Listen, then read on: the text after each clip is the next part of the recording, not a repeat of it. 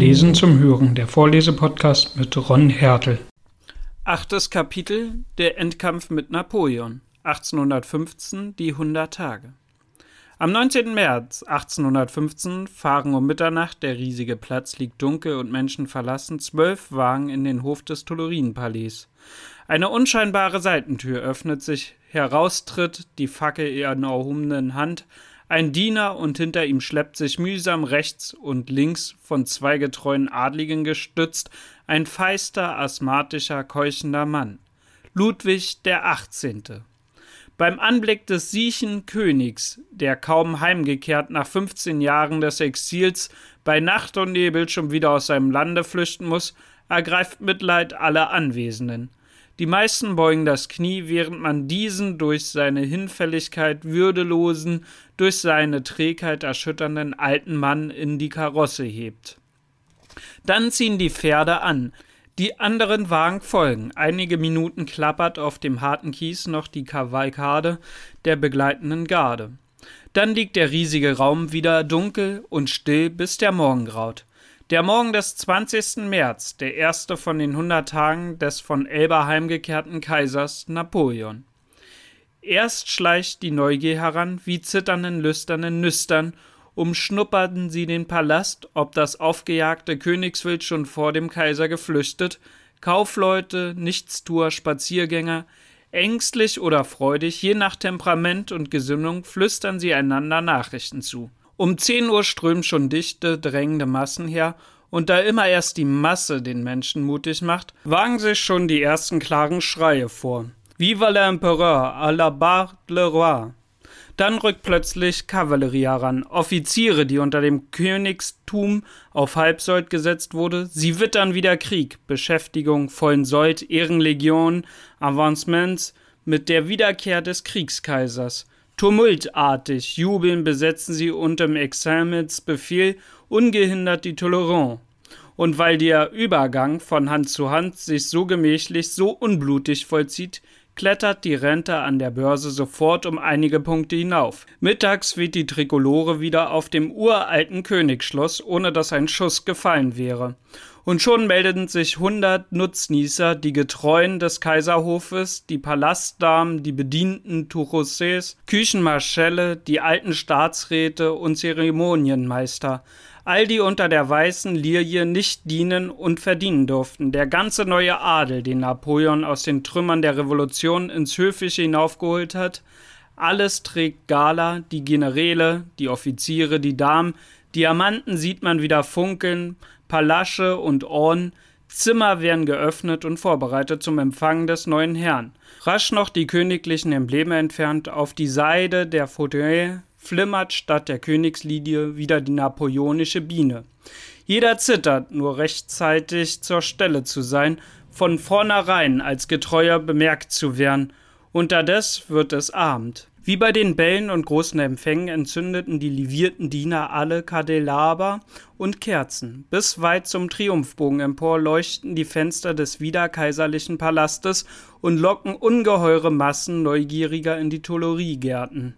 Endlich um neun Uhr abends saust in vollem Galopp ein Wagen heran, rechts links, vorn, rückwärts geschützt oder flankiert von Reitern aller Garde und Rangstufen die begeistert ihre Säbel schwenken. Sie werden sie bald brauchen gegen die Armeen Europas. Wie eine Explosion bricht der Jubelruf Viva l'Empereur aus der gestauten Masse, widerhallend im weiten Viereck erklirrender Fenster.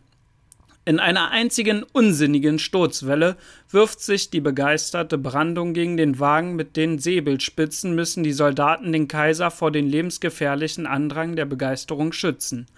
Dann fassen sie ihn selbst und tragen die heilige Beute, den großen Kriegsgott, ehrfürchtig durch das betäubende Rasen die Treppe empor in den alten Palast. Auf den Schultern seiner Soldaten, die Augen geschlossen, unter der Überfülle des Glückes, ein seltsames, fast somnambales Lächeln auf den Lippen, so landet der vor zwanzig Tagen Elba als ein Verbannter verlassen, wieder auf dem Kaiserthrone Frankreich.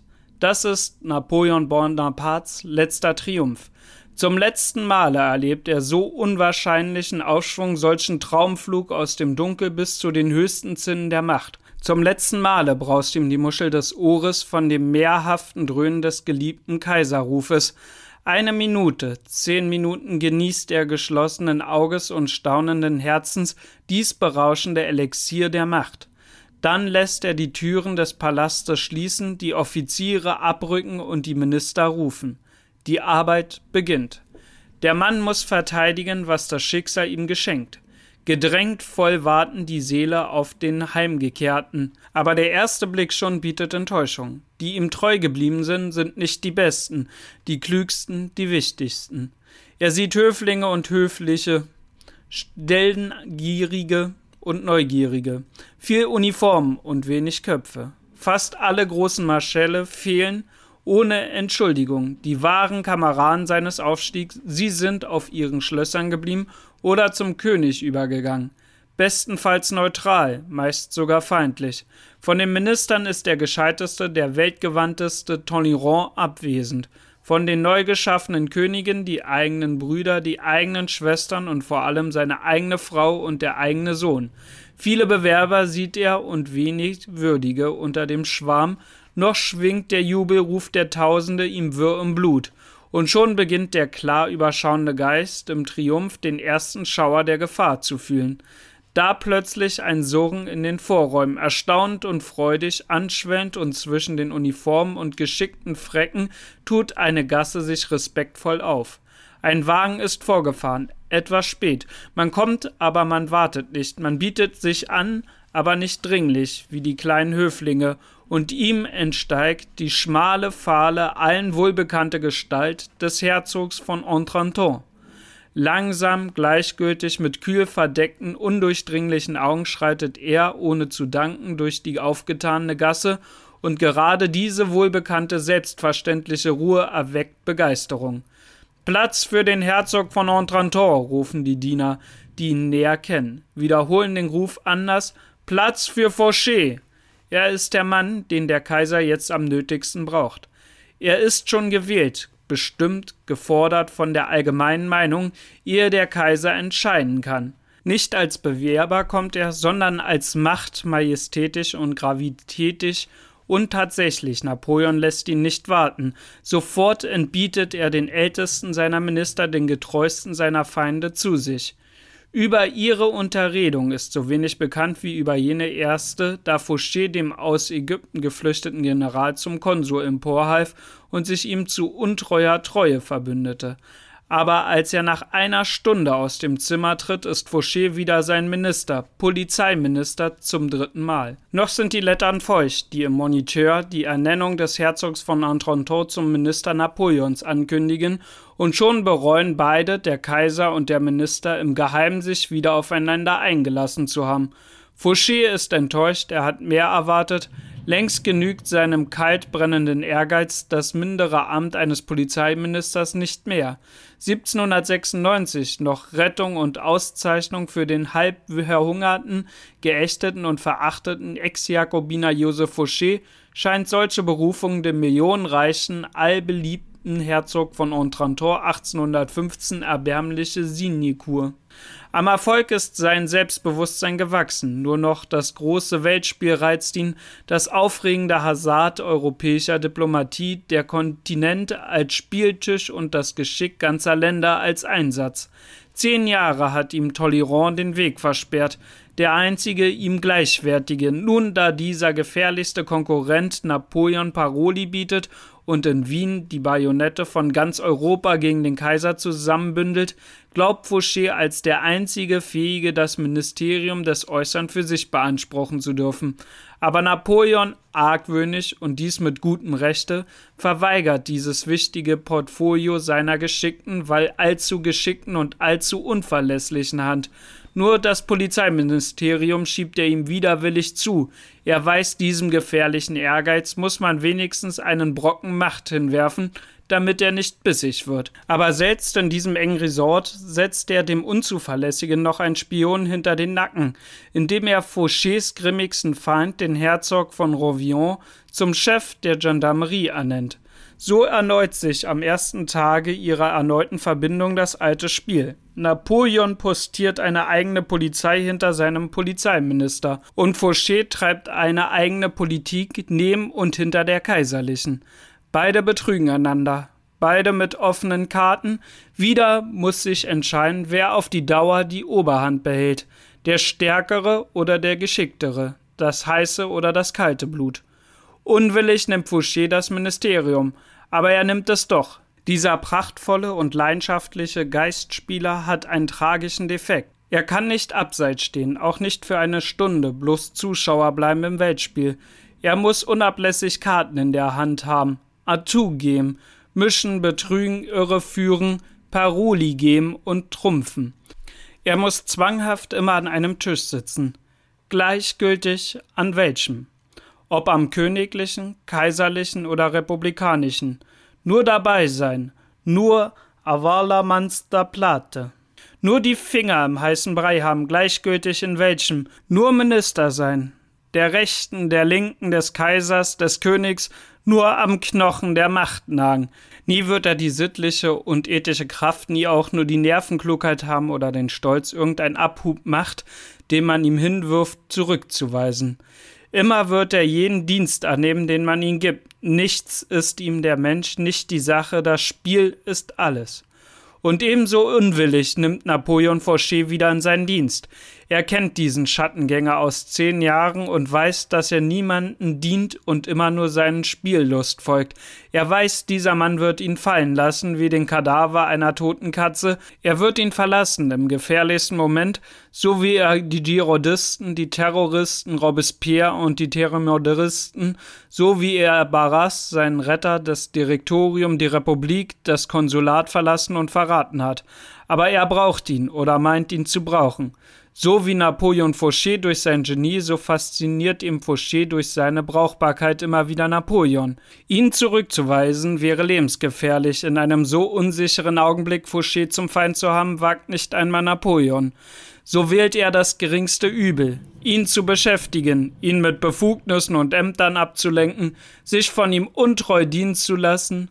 Nur von Verrätern habe ich die Wahrheit erfahren, sagt Fouchés gedenkend, der Besiegte später auf St. Helena. Noch in seinem äußersten Ingrimm flackert Hochachtung auf vor den ungewöhnlichen Fähigkeiten dieses mephistophelischen Menschen, denn nichts erträgt das Genie unduldsamer als die Mittelmäßigkeit, und wissend betrogen weiß sich Napoleon von Fouché immerhin noch verstanden, so nimmt er, wie ein Verdurstender nach Wasser greifend, das er vergiftet weiß, lieber diesen klugen und unverlässlichen zum Diener als die treuen und unzulänglichen. Zehn Jahre erbitterte Feindschaft binden Menschen oft geheimnisvoller als eine mittlere Freundschaft.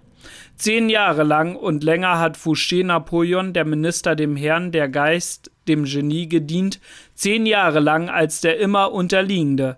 1815 im Endkampf ist in Wahrheit von Anfang an Napoleon der Schwächere.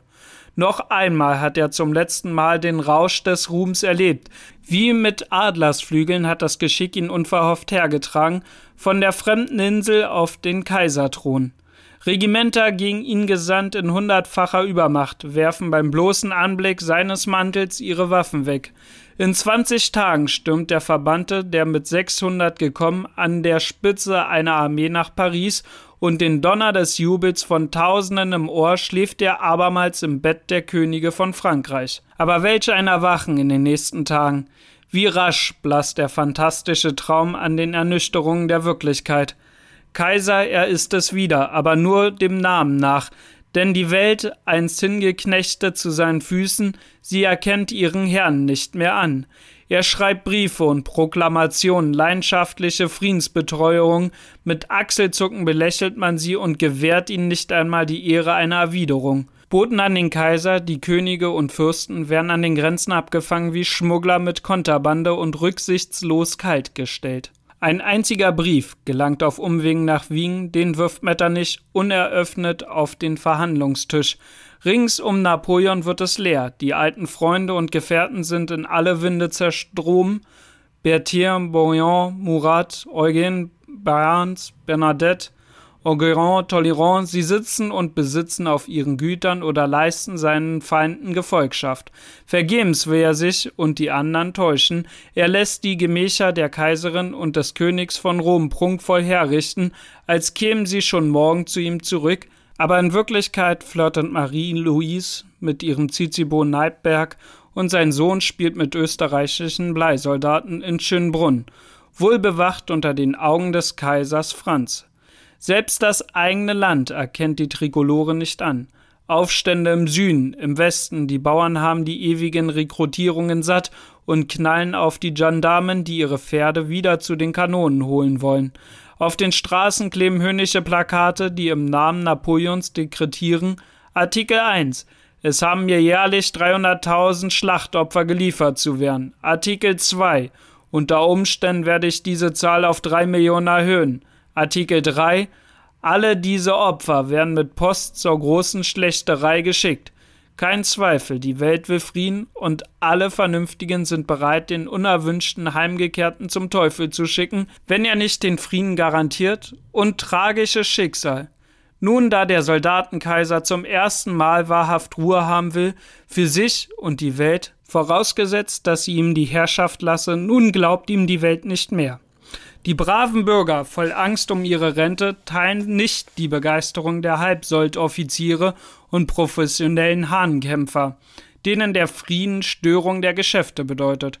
Und kaum, dass ihnen notgedrungen Napoleon ein Wahlrecht gibt, so schlagen sie ihm ins Gesicht, indem sie gerade diejenigen wählen, die er seit 15 Jahren gewaltsam verfolgt und im Dunkel gehalten die Revolutionäre von 1792, Lafayette und Lyonnaise. Nirgends ein Verbündeter, wenig wirkliche Anhänger in Frankreich, kaum ein Mensch, mit dem er sich wirklich beraten kann im engeren Kreise. Missmutig und verstört irrt der Kaiser im leeren Palast.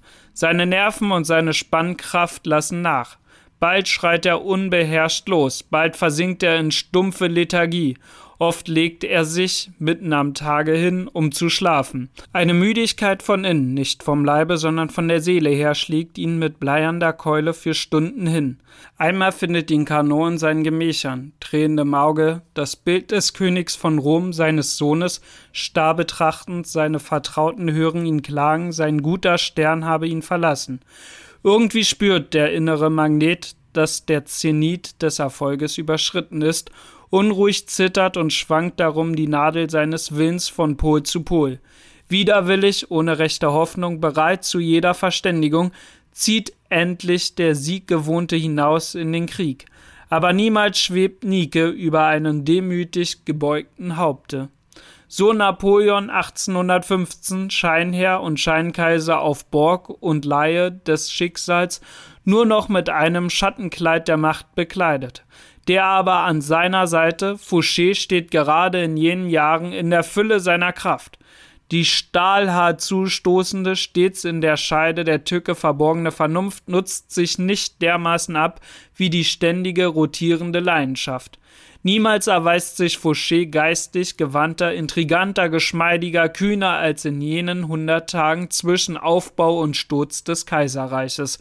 Nicht Napoleon, sondern ihm wenden sich erwartungsvoll als dem Retter alle Blicke zu. Alle Parteien, fantastisches Phänomen, bringen diesem Minister des Kaisers mehr Vertrauen entgegen als dem Kaiser selbst. Ludwig XVIII., die Republikaner, die Royalisten, London, Wien, alle erblicken in Fouché den einzigen Mann, mit dem man wahrhaft verhandeln kann, und seine rechnerische, kalte Vernunft gibt einer erschöpften, friedensbedürftigen Welt mehr Zuversicht als das flackernde, im Wind der Verwirrung unverlässlich auf und niederzuckende Genie Napoleons. Und die dem General Bonaparte den Titel des Kaisers verweigern, sie alle respektieren den persönlichen Kredit Fouchés.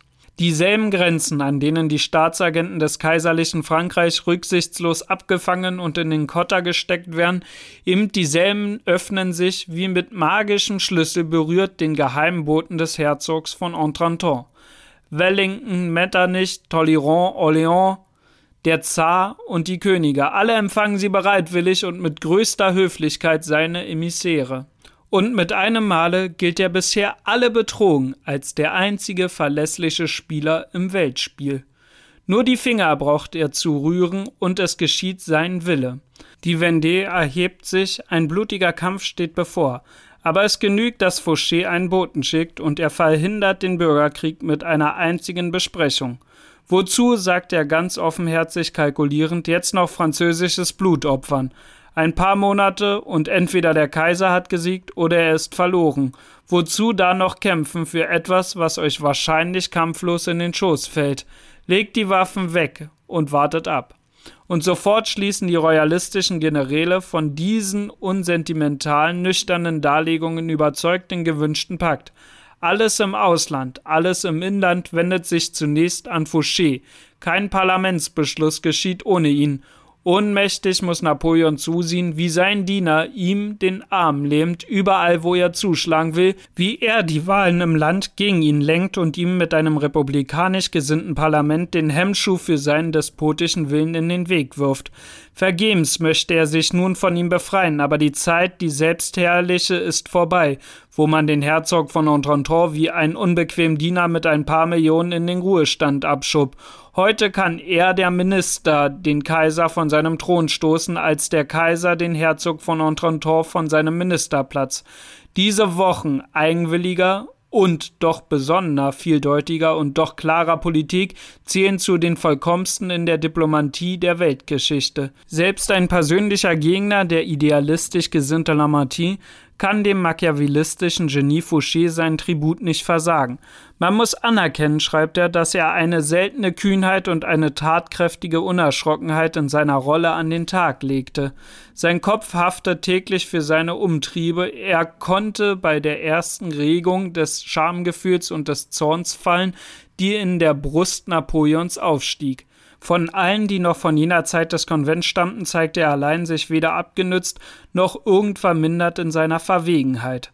Durch sein kühnes Spiel auf der einen Seite zwischen der Tyrannei, welche wieder ins Leben trat, und der Freiheit, welche aufleben wollte, auf der anderen zwischen Napoleon, der das Vaterland seinem Interesse opferte, und Frankreich, das sich nicht für einen einzigen Mann schlachten lassen wollte, Grausam eingeklemmt schüchtert Fouché den Kaiser ein, schmeichelte den Republikanern, beruhigte Frankreich, winkte Europa zu, lächelte Ludwig den 18. an, unterhandelte mit den Höfen, korrespondierte durch Gesten mit Herrn von Toleran und erhielt durch seine Haltung alles in der Schwebe, eine hundertfältige, schwierige, ebenso niedrige wie erhabene, aber ungeheuerliche Rolle, welcher die Geschichte heute noch nicht die gehörige Aufmerksamkeit geschenkt hat. Eine Rolle ohne Seelennadel, aber nicht ohne Vaterlandsliebe und ohne Heldenmut, bei der sich ein Untertan auf die Höhe seines Herrschers, ein Minister über seinen Souverän stellte.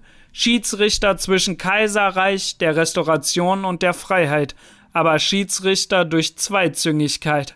Die Geschichte wird, während sie Fouché verdammt, ihm während dieser Periode der hundert Tage eine Kühnheit in der Haltung, eine Überlegenheit in der Handhabung der Parteien und eine Größe in der Intrige nicht absprechen können, die ihn den ersten Staatsmännern des Jahrhunderts zur Seite stellen würde, wenn es wahre Staatsmänner ohne Charakter würde und ohne Tugend gäbe. So klarsichtig urteilt Lametin, der Dichter, der Staatsmann, der Zeitgenosse aus der unmittelbar nachschwingenden Atmosphäre. Die napoleonische Legende 50 Jahre später einsetzend, als die 10 Millionen Toten schon verwest, die Krüppel begraben und die Verwüstung Europas längst verheilt waren, geht selbstverständlich strenger und ungerechter mit Fouché ins Gericht. Jede heroische Legende ist ja immer eine Art geistiges Hinterland der Geschichte. Sie fordert, wie jedes Hinterland, sehr billig alle Tugenden, die sie nicht selbst mitleiden muss, unbeschränkte Menschenopfer, restlose Hingabe auch den heroischen Wahnsinn, fremden Hellentod und fremde sinnlose Treue. Die napoleonischen mit ihrer obligaten Schwarz-Weiß-Technik kennt nur Getreue und Verräter ihres Hellen. Sie macht keinen Unterschied zwischen dem ersten Napoleon, dem Konsul, der seinem Land Frieden und Ordnung durch Klugheit und Energie wiedergab, und jenem späteren cäsarischen wahnsinnigen Napoleon, dem das Kriegsführen mal nie geworden war, der immer wieder um sein privates Machtlustwillens die Welt rücksichtslos in mörderische Abenteuer riss und zu Metternich die Tamelans Worte sprach Ein Mann wie ich, pfeift auf das Leben von einer Million Menschen. Jeden Vernünftigen Frankreichs, der diesem Ehrgeiz-Irrwitz des dämonisch Besessenen, des blindwütig seinem eigenen Untergang entgegenrasenden mit Mäßigung entgegentreten wollte, der nicht durch dick und dünn, hündig und sklavisch sich an seinem Chagarnatenwagen kettete, Tolérant, Borin, Morat, sie alle wirft die Legende mit dantischem Ingrimm in ihr Inferno, und Fauché vor allem gilt ihn als der Erzverräter unter den Verrätern, der Advocatus Diaboli. Nach ihrer Darstellung wäre Fouché 1850 einzig ins Ministerium wieder eingetreten, um dem Kaiser nah an den Rücken zu kommen und im rechten Augenblick den Dolchstoß zu geben, voraus schon verkauft an Ludwig den 18. und Europa. Angeblich hätte er den Monarchisten schon am 20. März bei der Abreise des Königs sagen lassen, Retten Sie nur den König, ich übernehme es, die Monarchie zu retten, und am Tage seiner Portfolioübernahme seinem Sancho Panza anvertraut, meine erste Pflicht ist, alle Pläne des Kaisers zu kontaminieren. In drei Monaten werde ich stärker sein als er, und wenn er mich bis dahin nicht erschießen lässt, so muss er von mir aufs Knie. Eine Prophezeiung, die leider in den Daten doch zu genau stimmt, um nicht a posteriori erfunden zu sein aber Fouché dies zuzumuten, er sei von vornherein als Anhänger Ludwig des 18. als bezahlter Spion des Königs in Napoleons Ministerium eingetreten, das heißt, ihn erbärmlich unterschätzen, heißt vor allem das prachtvoll psychologische komplizierte, das geheimnisvoll dämonische seines Charakters misskennen. Nicht, dass Fouché der absolute Amoralist und Machiavellist gegebenenfalls dieses und überhaupt jedes Verrates nicht fähig gewesen wäre, aber solche Niedertracht war viel zu simpel, zu wenig anreizend für seinen spiellüsternen und verwegenen Geist. Einen Mann und selbst einen Napoleon glatt zu betrügen liegt nicht auf seiner Linie. Alle zu betrügen ist immer seine einzige Lust, keinem gewiss zu machen und jeden zu locken, mit allen Seiten und gegen alle Seiten gleichzeitig zu spielen, niemals nach vorgefassten Plänen zu handeln, sondern aus den Nerven heraus.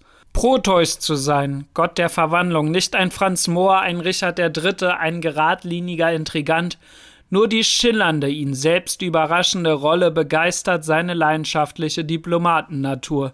Er liebt die Schwierigkeiten gerade um der Schwierigkeiten willen. Er steigert sie künstlich zur doppelten, zur vierfachen Rolle nicht einmaliger Verräter, sondern mehrmaliger, allseitiger, urtümlicher. Und tatsächlich, sagt er ihn, am tiefsten kannte Napoleon auf St. Helena von ihm das profunde Wort, ich habe nur einen wirklich vollendeten Verräter gekannt, Fouché, vollendeter Verräter nicht gelegentlicher, eine Genienatur des Verrats, das allein war er, denn der Verrat ist nicht so sehr seine Absicht, seine Taktik, als seine ureigenste Natur. Und man begreift vielleicht sein Wesen am besten aus der Analogie der im Krieg so bekannten Doppelspione, die fremden Mächten Geheimnisse bringen, um dabei bei ihnen wieder wertvollere zu erspähen und die bei diesem Hin- und Herdrang schließlich selbst nicht mehr wissen, welcher Macht sie eigentlich dienen, die von beiden bezahlt sind und keiner treu. Wirklich ergeben nur dem Spiel, dem doppelzüngigen Spiel des Hin und Her, des Dazwischenseins, einer beinahe schon wieder immateriellen, einer durchaus tödlichen und diabolischen Lust. Erst wenn sich die Waage endgültig niedersenkt auf eine Seite, tritt nach der Spielleidenschaft die Vernunft wieder in Aktion, um den Gewinn einzukassieren. Erst wenn der Sieg entschieden ist, entscheidet sich Fouché, so im Konvent, so unter dem Direktorium, unter dem Konsulat und unter dem Kaiserreich. Im Kampf ist er bei keinem, beim Kampfausgang immer beim Sieger. Wäre Grouchon zurechtgekommen, so wäre Fouché wenigstens für einige Zeit überzeugter Minister Napoleons geworden. Da er die Schlacht verliert, lässt er ihn fallen und fällt ab von ihm und ohne sich zu verteidigen hat er mit seinem gewohnten Zynismus das entscheidende Wort über seine Haltung während der hundert Tage gesagt. Nicht ich habe Napoleon verraten, sondern Waterloo. Immerhin, man kann verstehen, dass Napoleon dieses zweideutige Spiel seines Ministers rasend macht, denn er weiß, diesmal geht es um seinen Kopf. Jeden Morgen tritt wie seit mehr als einem Jahrzehnt der hagere, magere Mann, fahl und blutleer das Gesicht über dem dunklen, gestickten Palmrock in sein Zimmer und erstattet Bericht. Ausgezeichneten, klaren, unwidersprechlichen Bericht über die Situation. Niemand übersieht die Ereignisse besser, niemand weiß klarer die Weltlage darzustellen, alles durchdringt und alles sieht, so fühlt Napoleon dieser überlegene Geist. Und doch fühlt er gleichzeitig auch, dass Fouché ihm nicht alles sagt, was er weiß. Ihm ist bekannt, es gehen Boten hin zum Herzog von Entranton von den fremden Mächten. Vormittags, mittags und nachts empfängt sein eigener Kabinettsminister verdächtige Royalistenagenten hinter verschlossenen Türen. Er hat Besprechungen und Beziehungen, über die er ihm, dem Kaiser, kein Wort referiert. Aber geschieht dies, wie Fouché ihn glauben machen will, wirklich nur, um Informationen zu gewinnen, oder spinnen sich da geheime Intrigen? Grässliche Unsicherheit für einen Gehetzten von hundert Feinden umstellt, vergebens, dass er ihn bald freundschaftlich fragt, bald eindringlich mahnt, bald mit groben Verdächtigungen überschüttet. Dieser dünne Mund bleibt unerschütterlich verschlossen, die Augen fühllos wie Glas. Man kann nicht an Fouché heran, man kann ihm seine Geheimnisse nicht entreißen, und so fiebert Napoleon wie ihn fassen. Wie endlich wissen, ob der Mann, den man in alle Karten blicken lässt, Verräter an ihm ist oder Verräter an den Feinden. Wie ihn fassen, den Unfassbaren, wie ihn durchdringen, den Undurchdringlichen. Endlich Erlösung.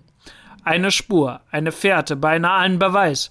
Im April entdeckt die geheime Polizei, das heißt jene Polizei, die der Kaiser eigens dazu beschäftigt, um seinen Polizeiminister zu überwachen, dass ein angeblicher Angestellter eines Wiener Bankhauses in Paris eingetroffen ist und geradewegs den Herzog von Entranton aufgesucht habe. Sofort wird der Bote aufgespürt, verhaftet und selbstverständlich ohne Wissen des Polizeiministers Fouché in ein Pavillon des Élysées von Napoleon gebracht. Dort droht man ihm mit sofortiger Fussilierung und schüchtert ihn so lange ein, bis er endlich gesteht, einen mit sympathischer Tinte geschriebenen Brief Metternichs an Fauché überbracht zu haben, der eine Vertrauensmännerbesprechung in Basel einleiten soll. Napoleon schäumt vor Wut. Briefe mit solchen Praktiken vom Minister seiner Feinde an seinen Minister, das bedeutet Hochverrat, und sein erster Gedanke ist der natürliche, den ungetreuen Diener sofort verhaften und seine Papiere beschlagnahmen zu lassen, aber seine Vertrauten raten ihm ab, noch sei kein Beweis erbracht und zweifellos bei der oft erprobten Vorsicht des Herzogs von Entranton niemals in seinen Papieren eine Spur seiner Machenschaften zu finden. So beschließt der Kaiser zunächst die Probe auf Fouchés Ergebenheit. Er lässt ihn rufen und spricht mit einer ihm sehr ungewohnten Verstellung, die er von seinem eigenen Minister gelernt hat, sondierend über die Lage, ob es nicht doch möglich sei, mit Österreich in Verhandlungen zu kommen. Fouché, ahnungslos, dass jener Bote längst die ganze Sache ausgeplaudert, erwähnt mit keinem Wort das Billett Metternichs und gleichmütig, scheinbar gleichmütig, entlässt ihn der Kaiser, nun vollkommen von der Schurkerei seines Ministers überzeugt. Aber um ihn ganz zu überführen, inszeniert er mitten in der erbittersten Stimmung eine raffinierte Komödie mit dem ganzen Quid pro quo eines molärischen Lustspiels. Durch den Agenten weiß man das Stichwort für die Zusammenkunft mit dem vertrauten Metternichts. So schickt der Kaiser einen Vertrauten hin, der als Vertrauter Fauchés auftreten soll. Ihm wird der österreichische Agent zweifellos alle Konfidenzen machen und endlich wird der Kaiser wissen, nicht nur das, sondern wie weit ihn Fouché verraten hat. Noch am selben Abend reist der Bote Napoleons, in zwei Tagen muss Fouché entlarvt und in seiner eigenen Falle gefangen sein. Aber so rasch man greift, einen Aal oder eine Schlange, die richtigen Kaltbluttiere, fängt man nicht mit der bloßen Hand. Die Komödie, die der Kaiser aufspielen lässt, hat wie jedes vollendete Lustspiel auch eine Gegenhandlung, quasi einen doppelten Boden. So wie Napoleon hinter dem Rücken Fouchés eine geheime Polizei, so hat wieder Fouché im Rücken Napoleons seine gekauften Schreiber und geheimen Berichterstatter. Seine Kundschafter arbeiten nicht minder flink als die des Kaisers.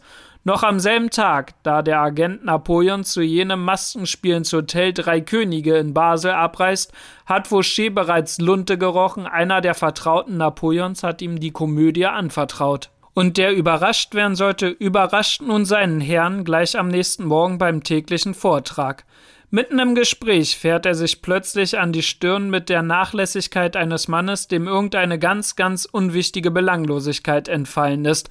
Ach, richtig, Sire, ich habe vergessen Ihnen zu sagen, dass ich ein Billett von Metternich bekommen habe. Man ist ja mit wichtigeren Dingen beschäftigt.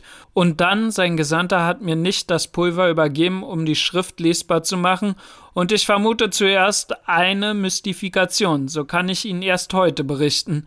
Nun kann sich der Kaiser nicht mehr halten. Sie sind ein Verräter, Fouché, schreit er ihn an. Ich sollte Sie eng lassen. Und kühl, ich bin nicht dieser Meinung, Euer Majestät, antwortet der unerschütterlichste, kaltblütigste Minister. Napoleon bebt vor Wut. Wieder ist ihm durch dieses unerwünscht vorzeitige Geständnis der Fra Diavolo entschlüpft. Und der Agent, der zwei Tage später ihm den Bericht über die Unterredung in Basel überbringt, hat wenig Entscheidendes zu melden und viel Unerfreuliches. Wenig Entscheidendes, denn aus dem Verhalten des österreichischen Agenten ergibt sich, dass Fouché, der Vorsichtige, viel zu raffiniert war, sich nachweislich bindend einzulassen, dass er nur hinter dem Rücken seines Herrn sein Lieblingsspiel spielte. Alle Möglichkeiten in einer Hand. Aber viel Unerfreuliches auch bringt der Bote mit, nämlich, dass die Mächte mit jeder Regierungsform in Frankreich einverstanden seien, nur mit einer nicht, mit Napoleon Bonaparte. Zornig beißt der Kaiser die Zähne in die Lippen, seine Schlagkraft ist gelähmt. Er hat den Schattengänger von rückwärts heimlich treffen wollen und bei diesem Zweikampf aus dem Dunkel selbst eine tödliche Wunde empfangen. Der richtige Augenblick ist durch die Parade Fouchés versäumt. Napoleon weiß es. Es liegt auf der flachen Hand, dass er mich verrät, äußert er zu seinen Vertrauten, und ich bedauere ihn nicht weggejagt zu haben, ehe er mir die Eröffnung seines Verkehrs mit Metternich mitteilte. Jetzt ist der Augenblick versäumt und es fehlt an einem Vorwand. Er würde überall ausstreuen, ich sei ein Tyrann, der alles seinem Argwohn opfere. Mit voller Hellsichtigkeit erkennt der Kaiser seine Unterlegenheit, aber er kämpft weiter bis zur letzten Minute ob man den Doppelseitigen nicht doch zu sich hinüberreißen könne oder irgendeinmal überraschen und zerschmettern. Alle Register zieht er auf. Er versucht es mit Vertrauen, mit Freundlichkeit, mit Nachsicht und mit Vorsicht, aber sein starker Wille prallt unmächtig von diesem nach allen Facetten hin gleich kalt und blendend geschliffenen Stein. Diamanten kann man zertrümmern oder wegschleudern, nie durchdringen. Schließlich reißt dem von Argwohn gepeinigten die Nerven durch. Cano erzählt die Szene, in der sich die Ohnmacht des Kaisers gegen seinen Peiniger dramatisch enthüllt.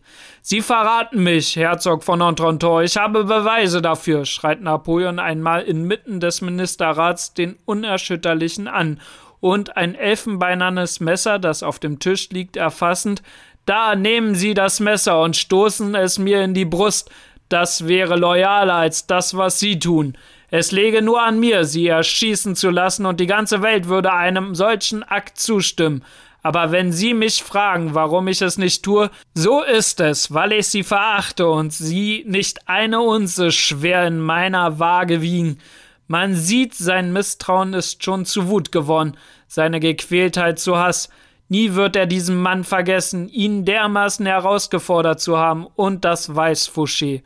Aber er rechnet klar die armseligen Machtmöglichkeiten des Kaisers durch. In vier Wochen wird mit diesem Wütenden alles zu Ende sein, sagt er hellsehend und verächtlich zu seinem Freunde. Darum denkt er gar nicht daran, jetzt zu paktieren. Einer muss nach der Entscheidungsschlacht aus dem Wege, Napoleon oder er. Er weiß, Napoleon hat angekündigt, der erste Bote vom siegreichen Schlachtfeld werde seine Entlassung nach Paris bringen, vielleicht auch den Befehl zu seiner Verhaftung.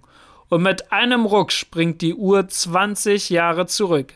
1793, wohl gleichfalls der mächtigste seiner Zeit, Robespierre ebenso entschlossen gesagt, in 14 Tagen müsse ein Kopf fallen, der Fouchés oder der seine. Aber der Herzog von Entrenton ist seitdem selbstbewusst geworden. Und überlegen erinnert er einen seiner Freunde, der ihn vor Napoleons Zorn warnt, an jene Drohung von einst und fügt lächelnd hinzu, aber der Seine ist gefallen. Am 18. Juni beginnen plötzlich die Kanonen vor dem Invalidendom zu dröhnen, die Bevölkerung von Paris zuckt begeistert auf. Sie kennt seit 15 Jahren diese ehrende Stimme. Ein Sieg ist erfochten, erfolgreiche Schlacht geschlagen, vollständige Niederlage Blüchners und Wellingtons, meldet der Monteur. Begeistert fluten die Menschenscharen über die sonntäglich überfüllten Boulevards, die allgemeine Stimmung, schwankten noch vor wenigen Tagen, springt plötzlich in Kaisers Treue und Begeisterung um. Nur der feinste Gradmesser, die Rente, sinkt um vier Punkte, denn jeder Sieg Napoleons bedeutet Verlängerung des Krieges. Und nur ein Mann zittert vielleicht im Innersten bei diesem erzerrenden Schall. Fouché. Ihm kann der Sieg des Despoten den Kopf kosten. Aber tragische Ironie, zur gleichen Stunde, wo in Paris französische Kanonen Salut schießen, schmetterten die Englischen bei Waterloo längst die Kolonnen der Infanterie und der Garde zusammen, und während die Hauptstadt ahnungslos illuminiert, jagen staubwirbeln die Rosse der preußischen Kavallerie die letzte lose Spreu der flüchtenden Armee vor sich her. Noch einen zweiten Tag des Vertrauens hat das ahnungslose Paris. Erst am 20. sickern unheimliche Nachrichten durch. Blass mit zuckenden Lippen flüstert der eine dem anderen beunruhigende Gerüchte zu. In den Kammern, auf der Straße, an der Börse, in den Kasernen, überall raunen und reden die Leute von einer Katastrophe, obwohl die Zeitungen wie gelähmt schweigen. Alles redet, zaudert, murrt, klagt und hofft in der plötzlich verschüchterten Hauptstadt. Nur einer handelt, Fouché, Kaum dass er, natürlich allen anderen voraus, die Nachricht von Waterloo erfahren hat, betrachtet er Napoleon nur noch als einen lästigen Kadaver, den es schleunigst wegzuschaffen gilt. Und sofort setzt er den Spaten an, um sein Grab zu schaufeln. Unverzüglich schreibt er an den Herzog von Wellington, um von vornherein mit dem Siegerin Fühlung zu kommen. Gleichzeitig warnt er mit einer psychologischen Voraussicht ohnegleichen die Abgeordneten, dass Napoleon als erste Handlung versuchen werde, sie alle nach Hause zu schicken. Er wird wütender zurückkommen als je und sofort die Diktatur verlangen. Rasch ihm also ein Prügel in den Weg. Am Abend ist das Parlament bereits eingespielt, der Ministerrat gegen den Kaiser gewonnen, die letzte Möglichkeit, die Macht wieder zu ergreifen, Napoleon aus der Hand geschlagen und all dies noch ehe er den Fuß nach Paris gesetzt hat. Der Herr der Stunde ist nicht mehr Napoleon Bonaparte, sondern endlich, endlich, endlich Joseph Fouché. Knapp vor dem Frührot noch, den schwarzen Mantel der Nacht wie ein Leichentuch um sich geschlagen, rollt eine schlechte Karosse, die eigene mit dem Thronschatz, dem Degen und den Papieren hat Blücher erbeutet, durch das Tor von Paris und dem Elysée zu. Der vor sechs Tagen in seinen Armeebefehl pathetisch geschrieben, für jeden Franzosen, welcher Mut hat, ist der Augenblick gekommen, zu siegen oder zu sterben, hat weder gesiegt noch ist er gestorben. Wohl aber sind bei Waterloo und Ligny noch einmal 6000 Menschen für hingefallen. Jetzt ist er nur rasch heimgereist, wie seinerzeit von Ägypten, wie von Russland, um die Macht zu retten. Mit Absicht hat er die Fahrt verlangsamen lassen, nur um heimlich vom Dunkel gedeckt einzutreffen. Und statt geradewegs in die Tolerance zu treten zu den Volksvertretern Frankreichs in seinen kaiserlichen Palast, verbirgt er seine zerschlagenen Nerven in dem kleineren und abseitigeren Elysée. Ein müder, zerschmetterter Mensch steigt aus dem Wagen, zusammenhanglose, verwirrte Worte stammelnd, nachträgliche Erklärungen, Entschuldigungen suchend für das Unvermeidliche. Ein heißes Bad lockert ihn auf, dann erst beruft er seinen Rat. Unruhig, zwischen Zorn und Mitleid schwankend, respektvoll, ohne inneren Respekt, hören sie den wirren und fiebrigen Reden des Geschlagenen zu, der von neuem von hunderttausend Mann fantasiert, die er ausheben will von der Regulierung des Luxuspferde, der ihnen, die genauen wissen, dass man keine hundert Mann mehr aus dem ausgepressten Land herausholen kann, vorrechnet, in 14 Tagen könne er den Verbündeten wieder 200.000 Mann entgegenstellen. Die Minister, darunter Fouché, stehen mit gesenkten Stirnen. Sie wissen, dass derartige Fieberreden nur noch die letzten Zuckungen jenes riesigen Machtwillens sind, der in diesem Giganten noch immer und immer nicht sterben will.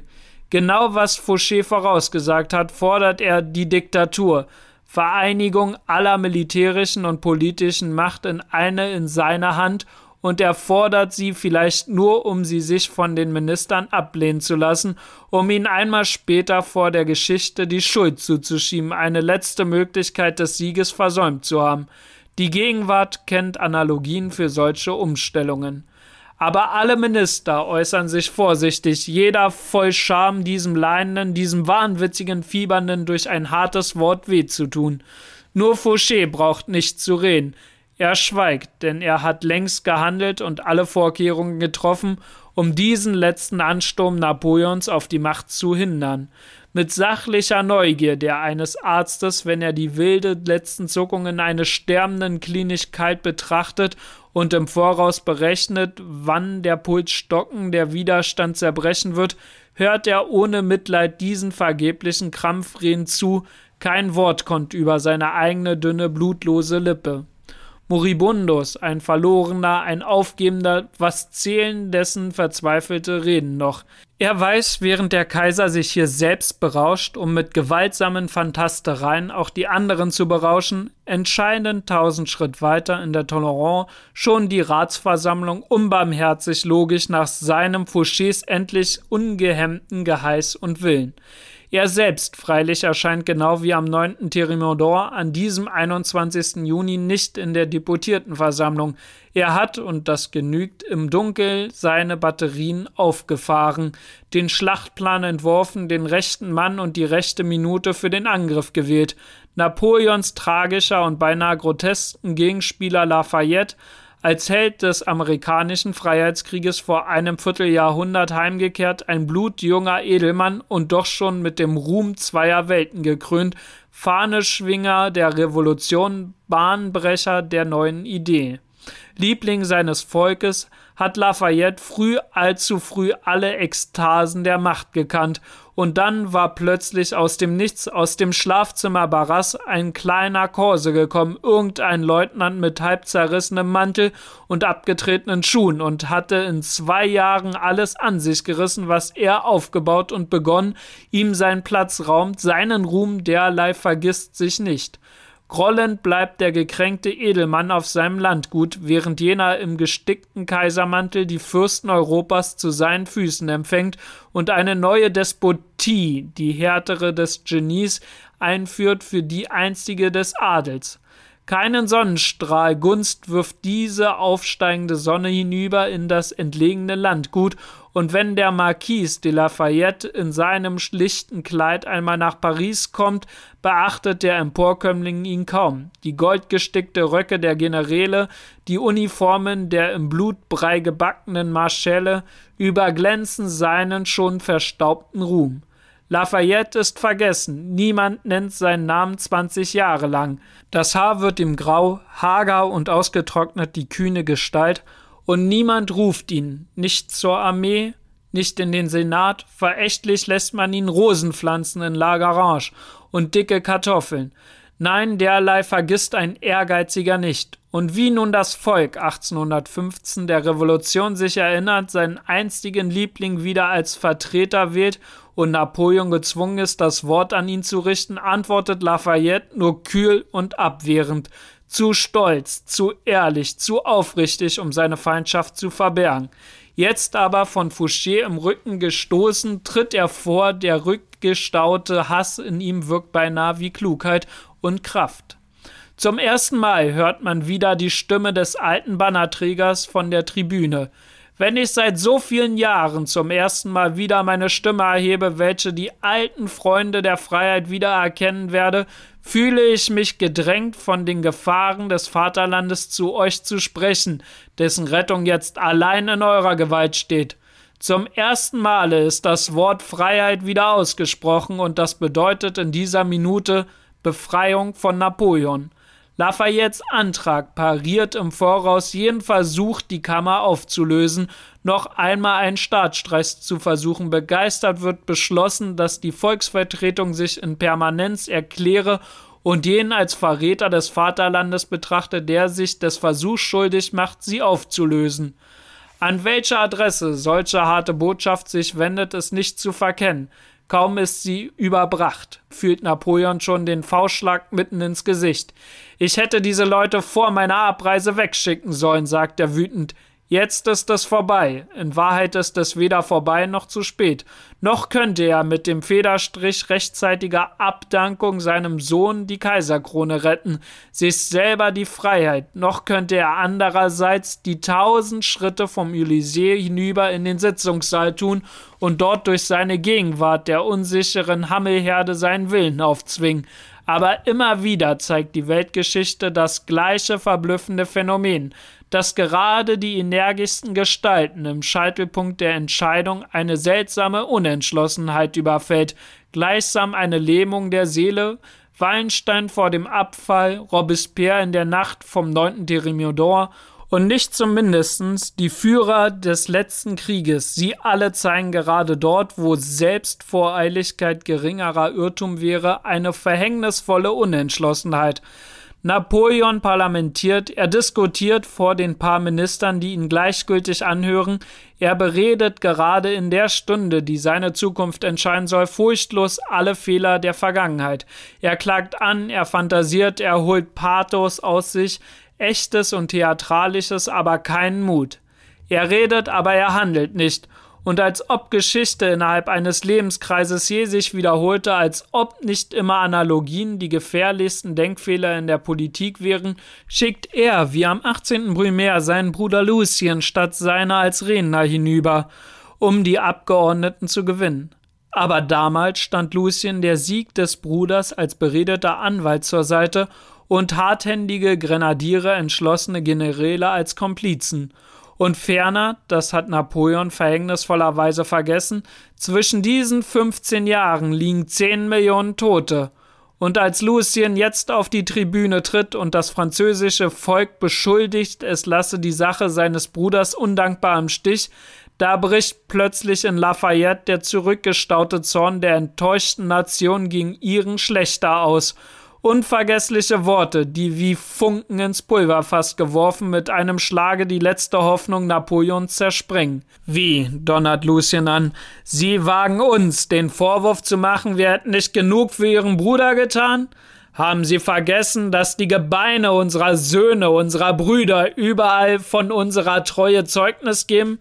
In den Sandwüsten Afrikas, in den Ufern des Guadalquivir und des Tajo, an den Gestanen der Weichsel und auf den Eisfeldern von Moskau sind seit mehr als zehn Jahren drei Millionen Franzosen für einen Mann umgekommen.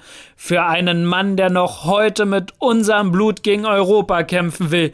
Das ist genug, übergenug für einen Mann. Jetzt ist unsere Pflicht, das Vaterland zu retten. Der donnernde Beifall von allen denkt, man könnte Napoleon belehren, dass es nun höchste Zeit wäre, freiwillig zu entsagen, aber nichts scheint schwieriger auf Erden, als Abschied zu nehmen von der Macht. Napoleon zögert, und dieses Zögern kostet seinen Sohn das Kaiserreich und ihm selbst die Freiheit. Nun aber reißt Fouché die Geduld. Will der Unbequeme nicht freiwillig, so eben weg mit ihm, nur rasch die Hebel richtig ansetzen, dann stürzt auch so kolossalischer Nimbus. In der Nacht bearbeitet er die im ergebenen Abgeordneten und prompt am nächsten Morgen verlangt die Kammer befehlshaberisch die Abdankung. Aber auch dies scheint nicht deutlich genug für einen, dem die Welle der Macht im Blut braust. Noch immer parlamentiert Napoleon hin und her, bis auf einen Fingerdruck Fouchés hin Lafayette das entscheidende Wort ausspricht. Wenn er mit der Abdankung zögert, werde ich die Absetzung vorschlagen. Eine Stunde Zeit geben Sie dem Herrn der Welt zu ehrenvollen Abgang, eine Stunde dem Machtmenschen zu endgültigem Verzicht. Aber er nützt sie genau wie 1814 vor seinem General in Fontainebleau bloß theatralisch statt politisch. Wie, ruft er empört aus, Gewalt? Wenn es so aussieht, werde ich nicht abdanken. Die Kammer ist nur eine Rotte von Jakobinern und Ehrgeizigen, die ich der Nation hätte denunzieren und auseinanderjagen sollen, aber die Zeit, die ich verloren habe, lässt sich wieder einbringen. In Wirklichkeit will er sich noch dringlicher bitten lassen, um das Opfer zu erhöhen, und tatsächlich, genau wie 1814, die Generäle sprechen ihm nun seine Minister rücksichtsvoll zu. Nur Fauché schweigt. Nachrichten auf Nachrichten kommen, die Uhr läuft unbarmherzig weiter auf dem Ziffernblatt. Endlich wirft der Kaiser einen Blick auf Fouché, einen, wie die Zeugen erzählen, gleichzeitig spöttischen und von leidenschaftlichem Hass erfüllten Blick. Schreiben Sie den Herren, herrscht er ihn verächtlich an, Sie sollen sich ruhig verhalten, ich werde Sie zufriedenstellen. Sofort wirft Fauché mit Bleistift ein paar Zeilen auf einen Zettel an seine Drahtzieher in der Kammer. Der Eselstritt sei nicht mehr nötig, und Napoleon begibt sich in ein abgelegenes Zimmer, um seinen Bruder Lucien die Ablenkung zu diktieren. Nach einigen Minuten tritt er wieder in das Hauptkabinett zurück, wem das inhaltsschwere Blatt übergeben. Furchtbare Ironie, gerade dem, der es ihm in die Feder gezwungen und nun unbeweglich warten steht wie Hermes, der unerbitterliche Bote. Ohne ein Wort reicht der Kaiser es ihm hin. Ohne ein Wort nimmt Fouché die schwer erkämpfte Urkunde und verbeugt sich. Dies aber war seine letzte Verbeugung vor Napoleon. In der Sitzung der Kammer hat Fouché, der Herzog von Otranto, gefehlt. Jetzt, da der Sieg entschieden ist, tritt er ein und langsam die Stufen empor, das welthistorische Blatt in der Hand. Sie mag ihm gebebt haben vor Stolz, die schmale, harte Intrigantenhand. In dieser Minute, denn er hat gesiegt, zum zweiten Mal über den stärksten Mann Frankreichs, und dieser 22. Juni heißt für ihn abermals 9. Thermidor. In ein erschütterndes Schweigen spricht er selber kalt und unbeweglich ein paar Abschiedsworte für seinen einzigen Herrn Papierblumen auf ein frisch geschaufeltes Grab. Dann aber keine Sentimentalitäten mehr. Man hat diesem Riesen nicht die Macht aus der Faust geschlagen, um sie lose zu Boden kollern zu lassen, jedem Geschickten zur Beute. Jetzt gilt es selber zuzufassen, die Minute zu nützen, die seit Jahren ersehnte. So stellt er den Antrag, sofort eine provisorische Regierung, ein Direktorium von fünf Männern zu wählen, im Voraus gewiss jetzt endlich selbst gewählt zu werden. Jedoch noch einmal droht ihm die so lange ersehnte Selbstständigkeit aus der Hand zu gleiten. Zwar gelingt es bei der Wahl dem gefährlichsten Konkurrenten Lafayette, der ihm eben mit seinem Geradsinn und seiner republikanischen Überzeugung so trefflich Sturmbockdienste geleistet hat, auf heimtückische Weise ein Bein zu stellen. Jedoch im ersten Wahlgang erhält Carnot 324 Stimmen, er selbst Fouché nur 293 so dass der Vorsitz der neuen provisorischen Regierung unzweifelhaft Carnot zufällt. Aber in diesem entscheidenden Augenblick, knapp einen Zoll vor dem Ziele, schlägt Fouché, der gerissene Glücksspieler, noch einmal die bezauberndste und infamste seiner Folten. Nach diesem Wahlziffern gehört der Vorsitz selbstverständlich Carnot, und er, Fouché, wäre wie immer auch in dieser Regierung nur der Zweite, während er endlich der Erste sein will, der unumschränkte Gebieter. So greift er zu einer raffinierten List. Kaum, dass sich der Rat der Fünf versammelt hat und Canot den ihm gebührenden Präsidenten Faucher einnehmen will, schlägt Fauché wie etwas Selbstverständliches den Kollegen vor, sich zu konstituieren. Was verstehen Sie unter konstituieren? fragt ganz erstaunt Canot. Nun, antwortet der naive Fauché, unseren Schriftführer und Präsidenten wählen und fügt mit falscher Bescheidenheit gleich hinzu, ich gebe Ihnen selbstverständlich meine Stimme für den Präsidentenplatz. Carnot lässt sich übertölpen und antwortet höflich, und ich Ihnen die meine, aber zwei der Mitglieder sind ihm geheim schon für Fauché gewonnen. So hat er drei Stimmen gegen zwei und sitzt, ehe Carnot noch begreifen kann, wie sehr er genaht wurde, auf dem Präsidentenstuhl. Nach Napoleon und Lafayette ist glücklich nun auch Carnot überspielt, der populärste Mann und statt seiner der gerissenste, nämlich Joseph Fouché, Herr der Geschicke Frankreichs. Innerhalb von fünf Tagen vom 13. bis 18. Juni hat der Kaiser die Macht verloren. In fünf Tagen vom 17. bis 22. Juni hat Joseph Fouché sie an sich gerissen. Endlich nicht Diener mehr, zum ersten Mal überschränkter Herr Frankreichs frei, göttlich, frei für das geliebte und verwirrende Spiel der Weltpolitik. Erste Maßnahme nun, weg mit dem Kaiser. Selbst der Schatten eines Napoleons erdrückt einen Fouché. Und genau wie Napoleon als Herrscher sich nicht wohlfühlte, solange er diesen unberechenbaren Fouché in Paris wusste, so fühlt Fouché nicht den Atem frei, wenn nicht zwischen ihm und dem grauen Mantel ein paar tausend Meilen liegen. Ihn persönlich noch zu sprechen, vermeidet er. Wozu Sentimentalitäten?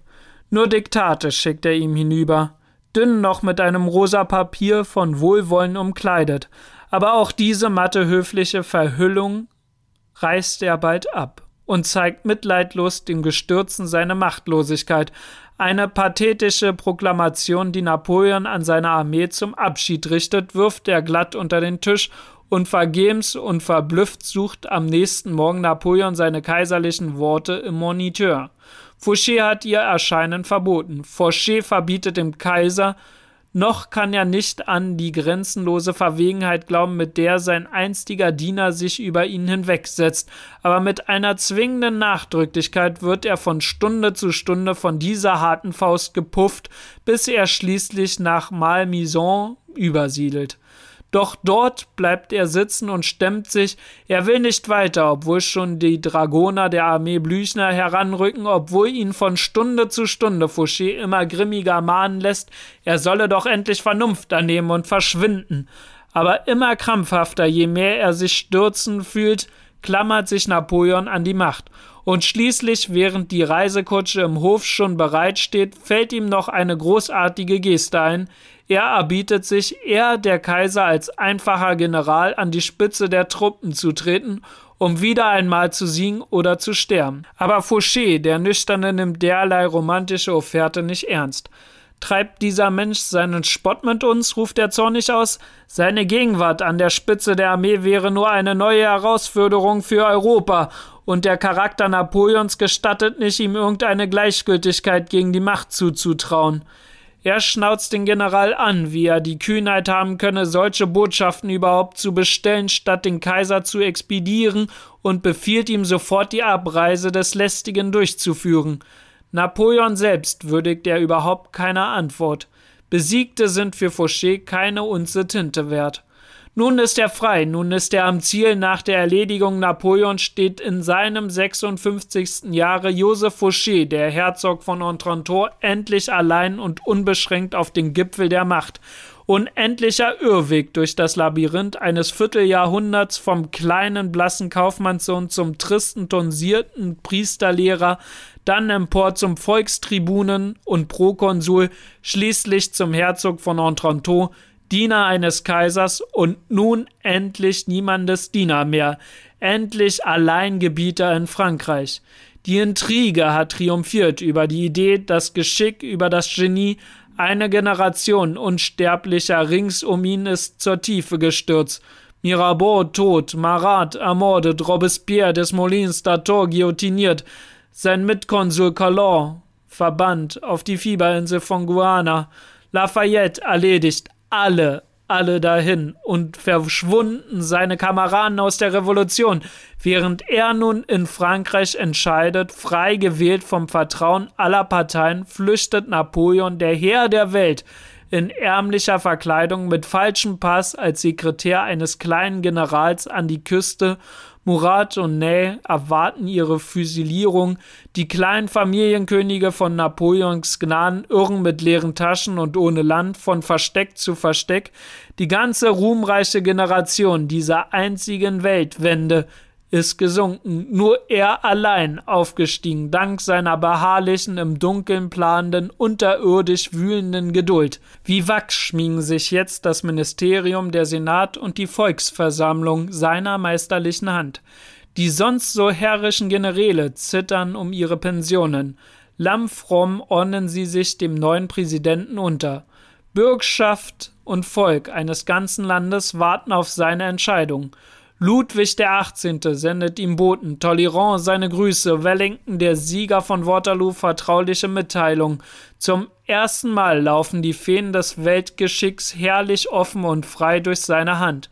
Unermessliche Aufgabe erwarten seiner, ein zerschlagenes, besiegtes Land zu schützen vor der heranmarschierenden Feinden nutzlosen, pathetischen Widerstand zu verhindern, billige Bedingungen zu erlangen, die richtige Staatsform, den rechten Herrscher zu finden, aus dem Chaos neue Normen, eine dauernde Ordnung zu schaffen. Das erforderte Meisterschaft einer äußerst Behändigten des Geistes und tatsächlich in dieser Stunde, wo alle verwirrt die Fassung verlieren, zeigen Fouchés Maßnahmen höchste Energie. seine doppelten und viergleisigen Pläne eine erstaunliche Sicherheit.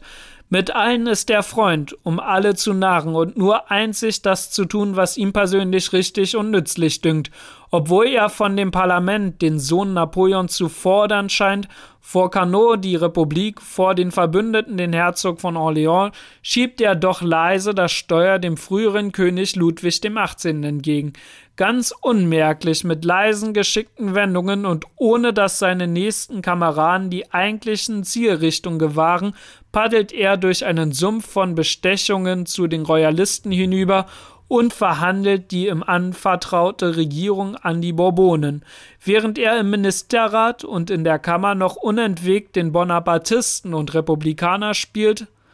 Psychologisch gesehen war seine Lösung die einzig richtige. Nur rasch Kapitulation vor dem König kann dem ausgebluteten, zerstörten, von fremden Truppen überfluteten Frankreich Schonung sichern, einen reibungslosen Übergang.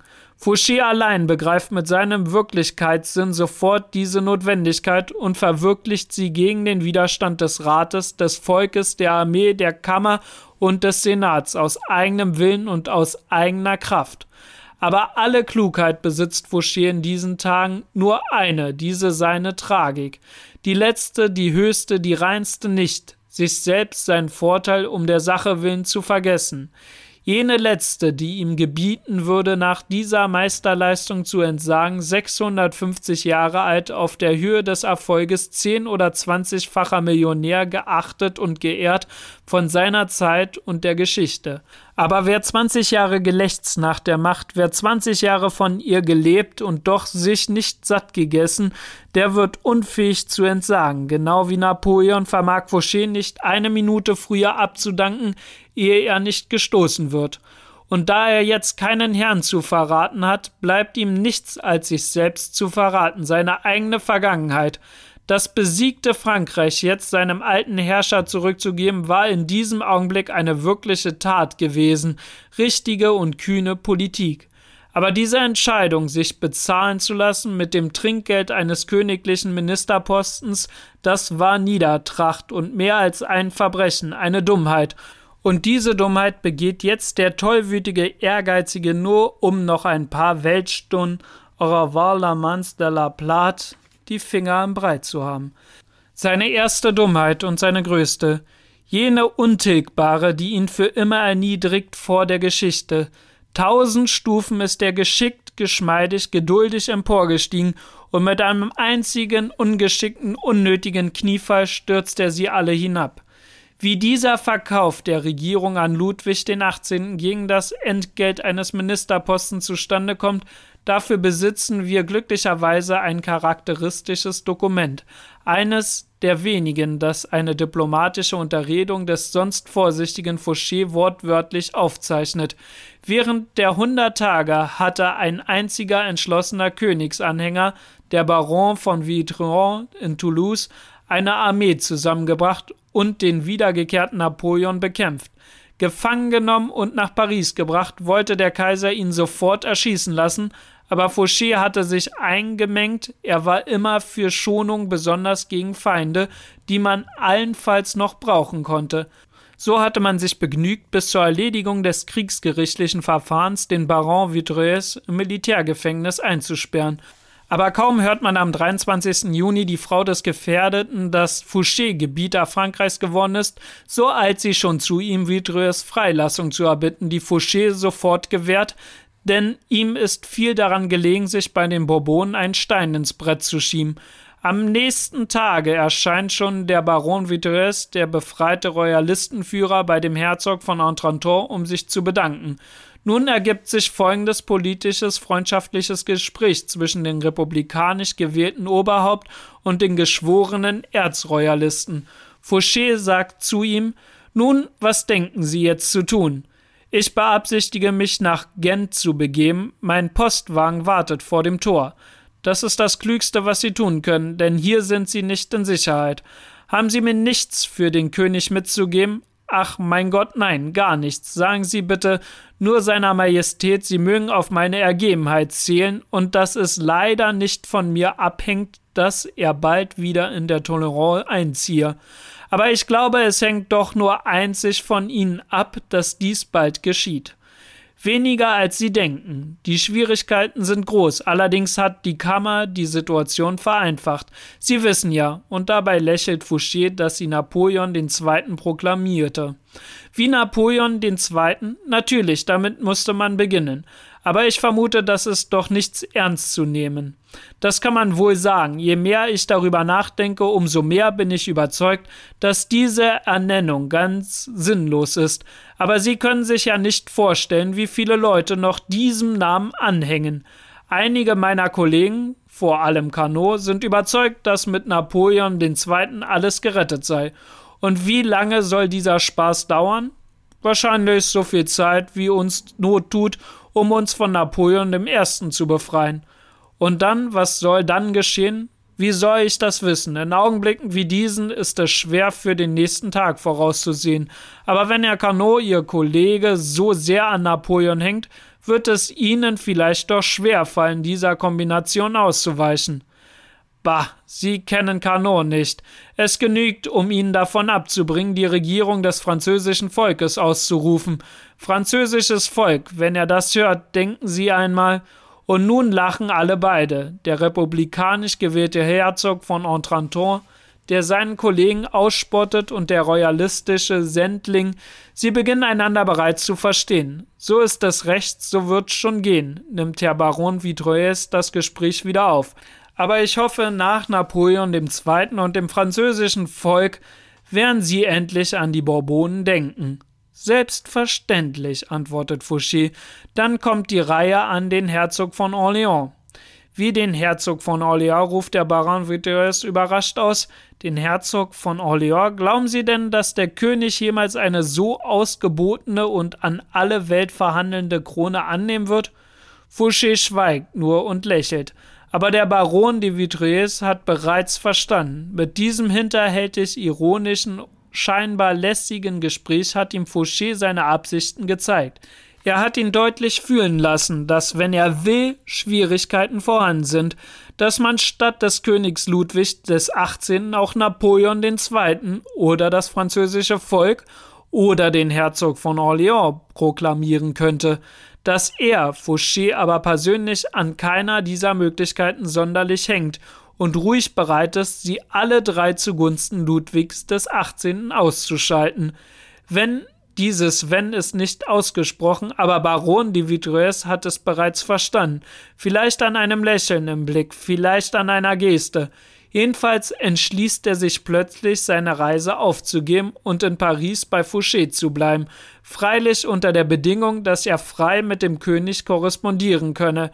Er stellt seine Bedingungen, zunächst 25 Pässe für seine Agenten nach Gent ins Hauptquartier des Königs. 50, 100, so viele Sie wollen, antwortet der heiter gelaunte republikanische Polizeiminister dem Vertreter der Gegner der Republik und dann bitte ich Sie, jeden Tag einmal sprechen zu dürfen.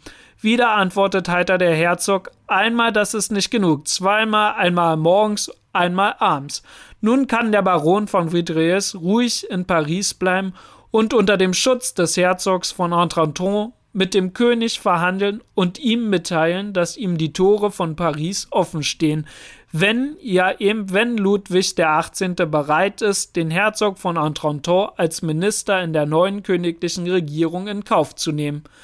Als man Ludwig dem 18. vorschlägt, sich die Tore von Paris durch Fouché gegen das Trinkgeld eines Ministerpostens bequem öffnen zu lassen, schäumt der sonst dickblütige Bourbone auf, Niemals schreit er die Ersten an, die diesen fasten Namen auf die Liste setzen wollen und wirklich, welch absurde Zumutung, sich ein Königsmörder einen von denen, die das Todesurteil seines eigenen Bruders unterzeichnet haben, einen abgesprungenen Priester, wütenden Atheisten und Napoleon-Diener ins Haus zu nehmen. Niemals, schreit er entrüstet. Aber man kennt dieses Niemals der Könige, der Politiker und Generäle aus der Geschichte. Sie sind fast immer der Auftakt einer Kapitulation. Ist Paris nicht eine Messe wert? Haben seit Heinrich IV. die Könige seiner Ahnen nicht ähnlich Sacrifice de Intellento solche Opfer im Geiste und im Gewissen um der Herrschaft willen gemacht? von allen Seiten gedrängt, von den Höflingen, den Generälen von Wellington und vor allem von Tolleron, der als verheirateter Bischof in diesem Hofe noch eine schwärzere Folie braucht, wird Ludwig der 18. allmählich schwankend. Sie alle versichern ihm, nur ein Mann könne ihm ohne Widerstand die Tore von Paris öffnen, nur Fouché, nur er, der Mann aller Parteien und Gesinnungen, der Beste, der ewige Steigbügelhalter aller Kronprädanten, würde Blutvergießen ersparen. Und dann, der alte Jakobiner sei längst braver Konservativer geworden, er habe bereut und Napoleon trefflich verraten. Schließlich legt der König, um seinen Gewissen zu entlasten, armer Bruder, könntest du mich jetzt sehen, soll er ausgerufen haben, die Beichte ab und erklärt sich bereit, Fouché heimlich in Nyon zu empfangen, heimlich, denn in Paris darf ja niemand ahnen, dass für einen Ministerposten ein erwählter Führer des Volkes sein Land und ein Kronprädanten für einen Königsreif seine Ehre verkauft. Im Dunkel nur den aufgesprungenen Bischof als Zeugen wird dieses schamloseste Geschäft der neueren Geschichte zwischen dem Ex-Jakobiner und dem noch nicht König heimlich zu Ende gebracht. Dort in Lyon ereignet sich jene unheimliche und fantastische Szene eines Shakespeare würdig oder eines Aretino, der König Ludwig, der 18. Abkömmling Ludwig des Heiligen, empfängt den Mitmörder seines Bruders, dem siebenfachen Eidbrecher Fouché, den Minister des Konvents, des Kaisers und der Republik, um ihm den Eid abzunehmen, den achten Treueid. Und Talleyrand, einstmaliger Bischof, dann Republikaner, dann Diener des Kaisers, führt seinen Kumpan herein. Der hinkend legt, um besser auszuschreiten, seinen Arm auf die Schulter Fouchés. Das Laster gestützt auf den Verrat, wie Chateaubriand höhnisch vermerkt. Und so nähern sich die beiden Atheisten, Opportunisten brüderlich dem Erben Ludwigs des Heiligen. Tiefe Verbeugung vorerst, dann übernimmt Talleyrand die peinliche Pflicht, dem König den Mörder seines Bruders als Minister vorzuschlagen. Noch blasser ist der hagere Mann als gewöhnlich, da er jetzt vor dem Tyrannen, dem Despoten, das Knie beugt zum Eid und die Hand küsst mit dem gleichen Blut, das er vergießen half, da er den Eid schwört im Namen desselben Gottes, dessen Kirche er geplündert und mit seinen Horden in Lyon geschändet, immerhin ein starkes Stück, selbst für einen Fauché. Darum auch blickt er immer noch blass, der Herzog von Entranton, wie er das Audienzzimmer des Königs verlässt, Jetzt ist es er, der Hinkefuß Tolleron, der ihn stützen muss. Er spricht kein Wort, auch die ironischen Bemerkungen dieses abgebrühten Zynikerbischofs, der eine Messe las, wie er Karten spielt, können ihn nicht aus diesem betroffenen Schweigen herauslocken. Nachts fährt er das unterschriebene Ministerdekret in der Tasche zurück nach Paris zu den ahnungslosen Kollegen in der Tolerance die er morgen alle hinauswerfen und übermorgen in den Acht erklären wird, es dürfte ihm einigermaßen unbehaglich zumute sein in ihre Mitte. Einmal war dieser ungetreuste Diener frei gewesen, aber wunderbares Widerspiel des Geschicks. Niemals können subalterne Seelen die Freiheit ertragen. Zwanghaft flüchten sie aus ihr immer wieder in neue Knechtschaft zurück. Und so erniedrigt sich Fouché gestern noch stark und selbstherrlich abermals einem Herrn, abermals kettet er seine freien Hände an die Galeere der Macht und vermeint, sie sei die Ruderbank des Geschickes. Aber bald wird er auch das Abzeichen der Galeere, das Brandmal tragen. Am nächsten Morgen rücken die Truppen der Verbündeten ein. Der geheime Abrede gemäß besetzen sie die Tolerant und sperren die Abgeordneten einfach die Türen zu. Das gibt den scheinbar überraschten Fouché willkommenen Anlass, seinen Kollegen vorzuschlagen, als Protest gegen die Bajonette die Regierung niederzulegen. Die Genaden fallen auf die pathetische Geste hinein. So ist, wie verabredet, der Thronsessel plötzlich leer, es gibt einen Tag lang keine Regierung in Paris. Und Ludwig der 18. braucht nur unter dem von seinem neuen Polizeiminister mit Geld arrangierten Jubel sich den Toren zu nähern und er wird begeistert als Retter empfangen. Frankreich ist wieder Königreich. Jetzt erst begreifen die Kollegen Fouchés, wie raffiniert er sie überspielt. Jetzt aus dem Moniteur erfahren sie auch den Kaufpreis für Fouché. In diesem Augenblick bricht in dem anständigen, gesinnungstüchtigen, unantastbaren, nur ein wenig bornierten Kanon die Wut hoch. Wohin habe ich mich jetzt zu begeben, Verräter? herrscht er verächtlich den neu gebackenen royalistischen Polizeiminister an. Aber ebenso verächtlich antwortet Fouché. Wohin du willst, Dummkopf.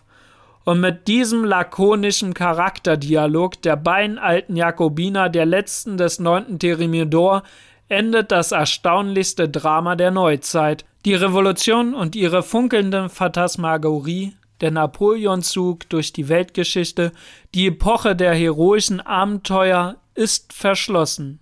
Bürgerzeit beginnt. Solltet ihr Verbesserungsvorschläge oder Ergänzungen haben, könnt ihr mir sehr gerne schreiben unter vlzhpodcast@gmail.com.